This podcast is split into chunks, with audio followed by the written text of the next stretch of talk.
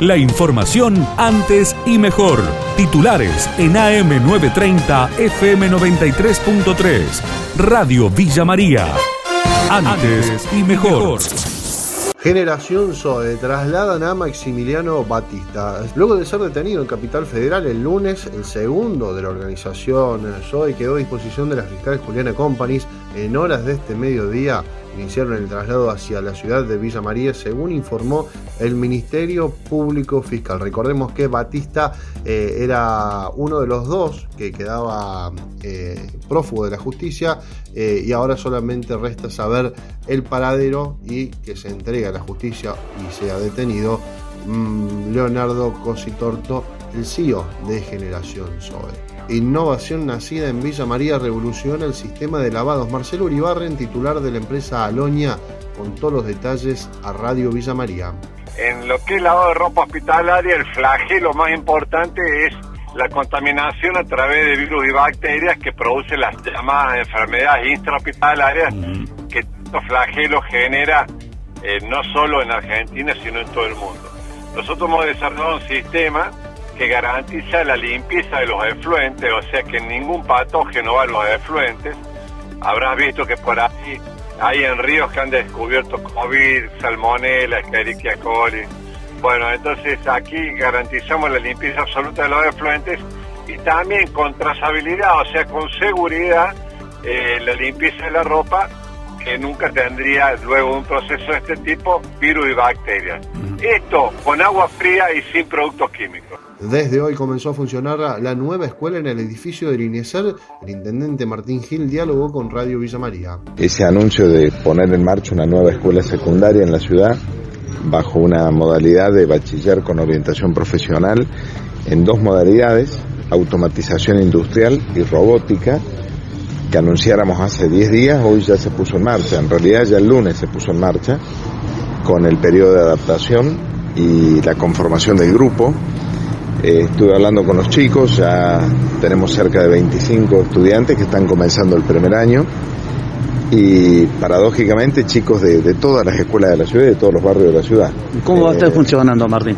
Bueno, va a funcionar desde el día de, eh, me contaba, hoy se presenta ya la postulación de todos los, los profes y a partir del lunes los nueve docentes que tendrá el primer año ya van a comenzar a funcionar en el programa que está establecido la escuela va a funcionar provisoriamente en, este espacio por la mañana, pero ya estamos atrás de gestiones. La Nación acaba de lanzar un plan de 100 escuelas eh, de formación profesional y lo hemos hablado con el ministro para, para que una de esas escuelas absorba esta nueva institución, que habrá que ponerle nombre, porque fue más rápido poner en marcha la escuela que, que el nombre y terminar de ubicarla definitivamente en, qué lugar de la ciudad va a estar, va a estar emplazada.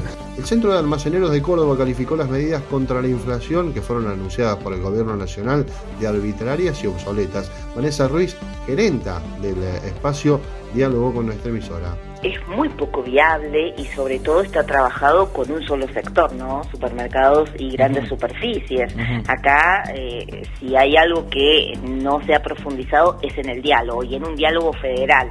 Eh, desde la institución no estuvimos invitados a participar y prácticamente no, aún hubieron ahí presentes ninguna voces federales, como para ver cómo se puede implementar, no tan solo en ese segmento de supermercados y grandes superficies, sino cómo se puede eh, poder implementar en todo lo que es el segmento comercial. Eh, parece que hubiese un desconocimiento de cómo funciona eh, todo el segmento comercial eh, minorista o de proximidad, porque ¿cómo hacemos hoy para implementar, si esto llegase a ocurrir en todo lo que es el minorista, cómo hacemos con ese almacenero, almacenera que ya fue al mayorista, que ya su correspondiente ticket vino con nuevos incrementos, cómo hacemos con esos proveedores que ya dejaron la mercadería con nuevos incrementos, poder retrotraeros, es muy difícil cumplimiento, eh, incluso eh, cómo lo va a realizar en el área de supermercadismo, porque bueno, tenemos los mismos proveedores. Eh, y si esto fuese así y se iba a ser aplicable hasta ese, a un sector y al otro no, estaríamos rozando otra, otra desigualdad, ¿no? La Embajada de Estados Unidos propone que empresas cordobesas se puedan expandir en su país. Maximiliano Mauvecín es director del Foro Empresario Región Centro y esto explicaba. La Embajada de Estados Unidos ha, renovado sus autoridades hace poco tiempo. El embajador Mark Stanley ha llegado hace poco más de seis semanas a la Argentina y con él todo un nuevo equipo de, gente que ha, que ha nombrado la nueva administración de Joe Biden. Eh, y la verdad que el objetivo es darle continuidad a una serie de acciones que venimos desarrollando junto al Foro Empresario de la región centro, que tienen que ver con eh, analizar y ver las oportunidades que hay para las empresas argentinas y cordobesas, en este caso, pero también de, la región centro en su totalidad, de expandirse a los Estados Unidos. Y esto tiene que ver con herramientas y, una serie de beneficios que brinda el mercado norteamericano para las empresas eh, argentinas. Eh, la posibilidad no de trasladarse, no de mudarse, sino de, generar nuevos negocios en los Estados Unidos. La información de Villa María y la región. AM930, FM93.3. Radio Villa María. Antes y mejor.